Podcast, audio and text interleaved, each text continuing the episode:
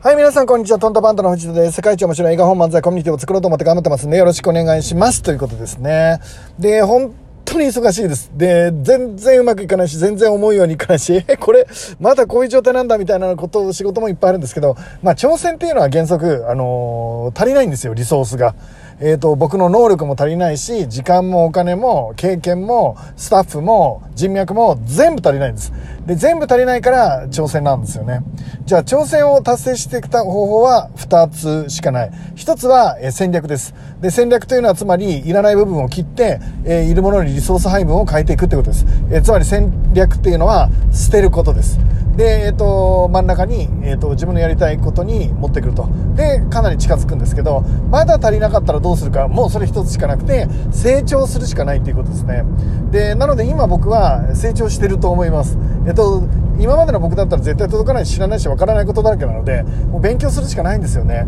で、学んで成長して、いろんなアイデアを出して、えっと、乗り越えていくしかないし、えっと、落ち込みそうになることもいっぱいあるし、挑戦してると、なんだろう、あれ、どうしてかな？なんかね、大きな壁だからって落ち込むわけじゃないんですよね。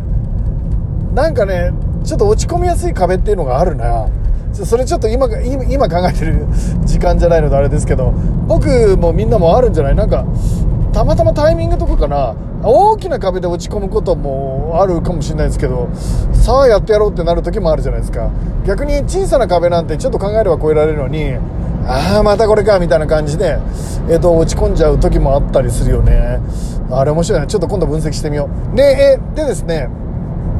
今僕がやっていることっていうのは、まあ、そのうち皆さんにもあの公開する時があると思うんですけど哲学を新しくしようという試みをしています。であの東大の先生とですね、まあ、若手研究者の方とあと、まあ、ベストセラー作家の方その他の方ですね、えーあるいは宗教関係の方含めて新しい哲学っていうのを作るっていう一大事業にですね今僕もあの乗り出そうかなってしてるところですね。でえっ、となので皆さんにいろいろ考えてもらうようなこともいっぱい増えてくるかもしれないので、えー今後もよろしくお願いしますということですけど、えー何を新しい哲学の定義を今僕自身が考えていて、まあ、皆さんとも相談していこうと思うんですが、まあ、大きくはですね3つあるかなと思っています。新しい哲学の定義ですね。で新しい哲学は1つ、えー、とまずですねえーっとあそうだ。哲学と宗教とあと科学ですね、えー哲学と宗教宗教っていうのはいわゆる思想ね。哲学と思想と科学の明確な区分をできるようにする。これが一つ、えー、と目標ですね。それから、えー、と小学生でも幼稚園でも分かるような簡単なものにする、えーそして3つ目、えー、と使えるものにする。っていうことですね、まあ、ちょっとこれから変わっていくと思うんですけど今考えてるのは僕はその3つですかね。えっと、とにかくこれからですね、えっと、経済が破綻してしまった場合は、えー不安な時代になる。特にコロナでですねそれが加速していると思うんですけど、えー不安な時代になってきた時には、えーいわゆるその自分で考えるっていうことが本当に必要になる。なぜならば自分らしい生き方を自分で決められる社会になるからですね。で自分で決めるっていうのは結構これが面倒くさくて誰かに決められてくれた方が断然楽でしょ？だけど自分で決めなきゃいけないんだよね人生を。そうするとやっぱり考えるっていう力が必要になってきてそれは算数とかじゃなくて考える力ね。でそれをつけてくれるツールがいわゆる哲学でしょ？でなのでその哲学を新しく、えー、とバージョンアップして、えー科学とは何か、えー思想とは何か哲学とは何かっていうのをまずしっかり分けられる知恵をつけるっていうのがもうもうその基礎基本中の基本っていうふうにしようと思ってます。ね、今ちょっと何言ってるか分かんない方も多いかもしれないんですけどそのうちもっと分かりやすくね図を書いて説明できるような機会があればいいかなと思っています。でその中それであたあのもう本当子供も分かりやすくて実践できて行動に移せてっていう哲学をね今からまあ本当の意味でつきできるのは45年かかると思うんですけど、えー、とそれに今着手してるっていうのが、まあえー、と僕のコンテンツ制作会社の僕としての、まあ、一つの方向性としてねやり始めたことなんですね。でなので、えー、といわゆる哲学者の方と、えー普段から考えてる宗教家の方あるいはそういう思想とかメンタルとか、えーそういうものにですね深く、えー